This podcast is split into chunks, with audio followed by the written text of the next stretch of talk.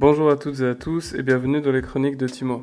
Aujourd'hui on se retrouve pour parler de politique de l'offre et pour aborder l'élection du nouveau président de l'Eurogroupe. Pour ce faire, la référence principale sera les principes de l'économie de Gregory Mankiw et George Taylor et plus particulièrement le chapitre 35. À cet effet, il est vu que les politiques de l'offre sont notamment en lien avec la charge d'imposition. À ce titre, les politiques de l'offre s'appuient notamment sur la capacité à produire et l'investissement d'une économie. Selon ce modèle, la courbe d'offre décrit une droite au, plein emploi. La caractéristique verticale de la courbe d'offre est expliquée par le fait qu'au plein emploi, les firmes n'ont pas de capacité à produire supplémentaire à cause de la raréfaction des ressources. Le modèle tient évidemment compte des déplacements de la courbe de demande agrégée et il est observé que l'inflation augmente de plus en plus à mesure que l'on s'approche de la situation de plein emploi.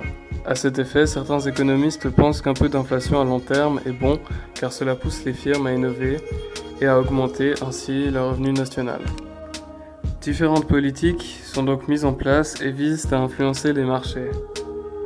Les économistes de l'offre croient dans la capacité du secteur privé à allouer les ressources de façon efficace. Ils sont donc partisans de politiques fiscales faibles. Ils pensent que lorsque les politiques fiscales sont très importantes, les individus ne sont pas incités à travailler et à l'entrepreneuriat. Ils peuvent donc mettre en place des politiques de l'offre qui sont orientées vers le marché, à savoir des politiques qui sont destinées à libéraliser le marché afin d'améliorer l'allocation des ressources au travers des signaux de prix. Ils peuvent également mettre en place des politiques de l'offre dites interventionnistes, à savoir des politiques qui visent l'amélioration du fonctionnement des marchés au moyen de l'investissement, des infrastructures, de l'éducation, de la recherche et du développement. Il existe des arguments qui appuient le modèle et d'autres qui le réfutent. À cet effet, les économistes de l'offre pensent que la privatisation est bénéfique à l'économie. La privatisation est le transfert de la propriété publique des actifs vers le secteur privé. Les économistes de l'offre pensent donc que le secteur privé privilégie la qualité des services à bas coût et donc à privilégier face à une gestion étatique des ressources. En outre, ils sont partisans de l'idée qu'une baisse d'imposition peut augmenter les recettes fiscales et basent cet argument sur l'analyse de la courbe de l'affaire qui met en relation la taille de la taxe et les recettes fiscales. Il est intéressant de noter que cette courbe décrit une cloche. Ainsi, un niveau d'imposition plus élevé n'implique pas nécessairement des recettes fiscales plus importantes pour un État. Les économistes de l'offre sont donc partisans d'une imposition moins importante.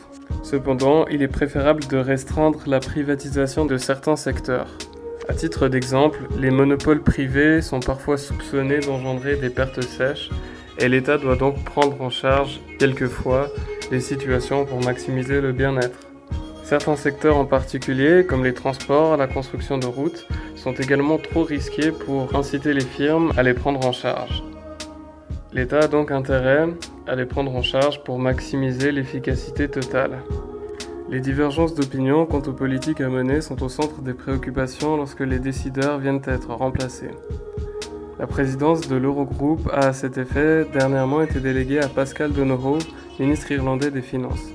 Le quotidien HFI décrit la situation dans son 90e volume de 2020 où il est vu que le résultat émerge d'opinions différentes entre les États membres de la zone euro. En effet, le ministre irlandais s'opposait à Nadia Calvino, ministre de l'économie espagnole, qui bénéficiait pourtant du soutien de l'Allemagne et de la France, deux économies importantes de la zone euro.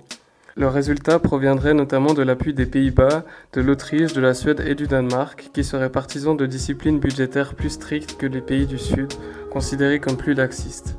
La tâche s'étant révélée essentielle lors de la crise de la dette grecque de 2008, M. Donohoe aura fort à faire pour gérer la situation où une diminution de 8,7% du PIB est prévue pour 2020. Alors à votre échelle à présent, et en ce qui vous concerne, quels facteurs économiques sont les plus déterminants pour vous dans vos choix de votation? Pour partager vos réflexions sur le sujet, vous êtes évidemment la bienvenue. C'était Timo et en attendant la prochaine chronique, je vous souhaite de bien vous porter. Au revoir.